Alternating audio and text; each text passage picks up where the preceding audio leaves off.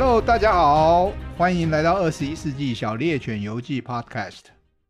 蛔虫是害虫还是益虫？你如果现在当阿公或者是阿嬷的哈，多半自己得过蛔虫，对不对？那记得小学的时候呢，老师会给我们吃蛔虫药。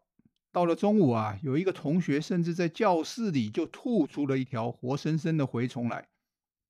那个时候感染蛔虫的比例很高哦，造成儿童发育不良。那个时代小学有的时候上半天的课，中午回家看电视的卡通片啊，前后的广告啊都是红心鹧鸪菜，那个是打蛔虫的药哈。那台湾地区啊，从一九七一年针对全国这个小学童呢，进行了每年两次的全面性筛检防治。那根据这个报道，到了一九八六年呢，全省这个肠道寄生虫的盛行率啊，从百分之七十三一路降到了百分之零点一九。想要得到蛔虫啊，竟然怎么样呢？比统一发票中奖还难多了。你如果现在啊要叫别人阿公阿妈的话，也就是你还是小孩的话呢，那么你顶多只听说过蛔虫，自己却没有得过。这个对蛔虫来说啊，当然是个大灾难呐、啊。对人呢，且听我继续讲下去。怎么不过几十年的时间，蛔虫就消失了呢？这个现象全靠政府的筛检防治吗？又是怎么样防治啊？那到底发生了什么关键的事情，使得台湾连蛔虫都活不下去了？那事实上啊，这个现象也发生在很多环境卫生改善的地区啊，而其中的一个关键呢，很可能就是怎么样呢？人们不再在地上大便了。原来啊。蛔虫的受精卵呢，不会在原来的宿主肠道里面孵化，而是呢要随着粪便到了体外，然后在土壤啊、在食物等等呢上面呢才开始胚胎发育。之后呢，一旦进入到下一个人的口中啊，就会发育变成了蛔虫了。一旦卫生条件改善了，譬如说有了抽水马桶，粪便呢都到了化粪池里去了，这下子啊。不见天日的蛔虫受精卵和胚胎啊，要翻身就很难了。讲到这里啊，好像一片大好啊，人定胜天，卫生环境呢，让人们的生活得到了改善。但是啊，好事经常也有另外一面。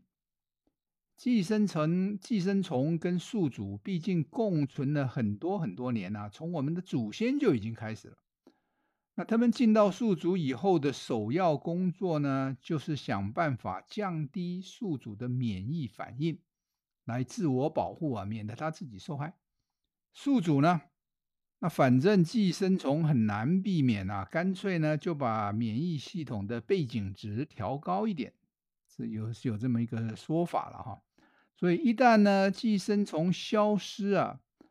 这个抑制免疫系统的机制当然也就消失了，那人体的免疫反应呢，可能因此特别的活跃，甚至造成了自体免疫，也就是有时候呢，免疫系统会攻击自己的组织啊、器官呢、啊，自家人内讧的意思。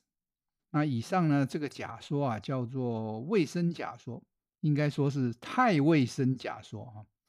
那也有人说这个叫做老朋友假说，意思这个当然就是从演化的观点，我们跟寄生虫相处这么久了，已经有了一堆适应了。一旦寄生虫消失了呢，反而产生了副作用。那这个假说啊，也可以用来解释过敏反应在先进国家比例高的一个现象啊。那我们有一个个案是这个样子的哈，有一个女生呢、得了消化道躁郁症，那一天呢要去洗手间十次、二十次，哇哦！而且呢每次都只有几秒钟的预警时间，你大概晓得这什么意思了哈。所以呢，他不得不包尿布去上学，这个对一个青少年来说啊，这个情何以堪，对不对？那书这个医生啊，束手无策之余啊，就想到了一个实验性的方法，给他服用活的蛔虫卵。结果呢，竟然呢、这个症症状大幅改善，甚至消失了。OK，他说啊，人生又变成彩色的了。我的天呐，我们晓得这个有些病呢，不要命呢，可是跟比要命还还惨的哈。那同样的呢？过敏的现象啊，在第三世界的比例比较低，但是呢，有一个实验显示啊，一旦呢把我们这些实验组的这些人的寄生虫呢，通通都打掉啊，我现在一堆一堆打虫的药嘛哈，这些过敏的人的比例呢，竟然就因此提高了。OK，我们现在讲了两个实验哈，等于是两个实验哈，都显示呢，跟我们长久生活在一起的寄生虫呢。已经变成了我们人类正常生理的一部分了。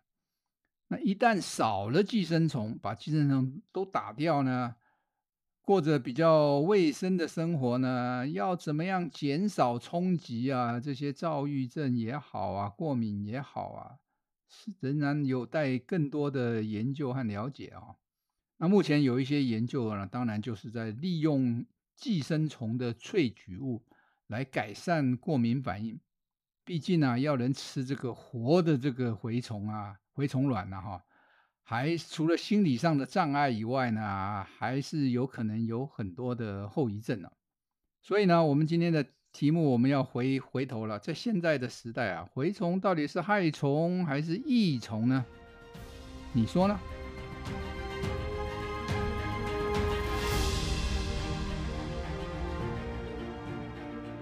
本节目呢是一个以演化学出发，观察现今世界的科普节目，内容呢会引用实际发表的科学文件，并且呢以轻松的方式和听众来分享。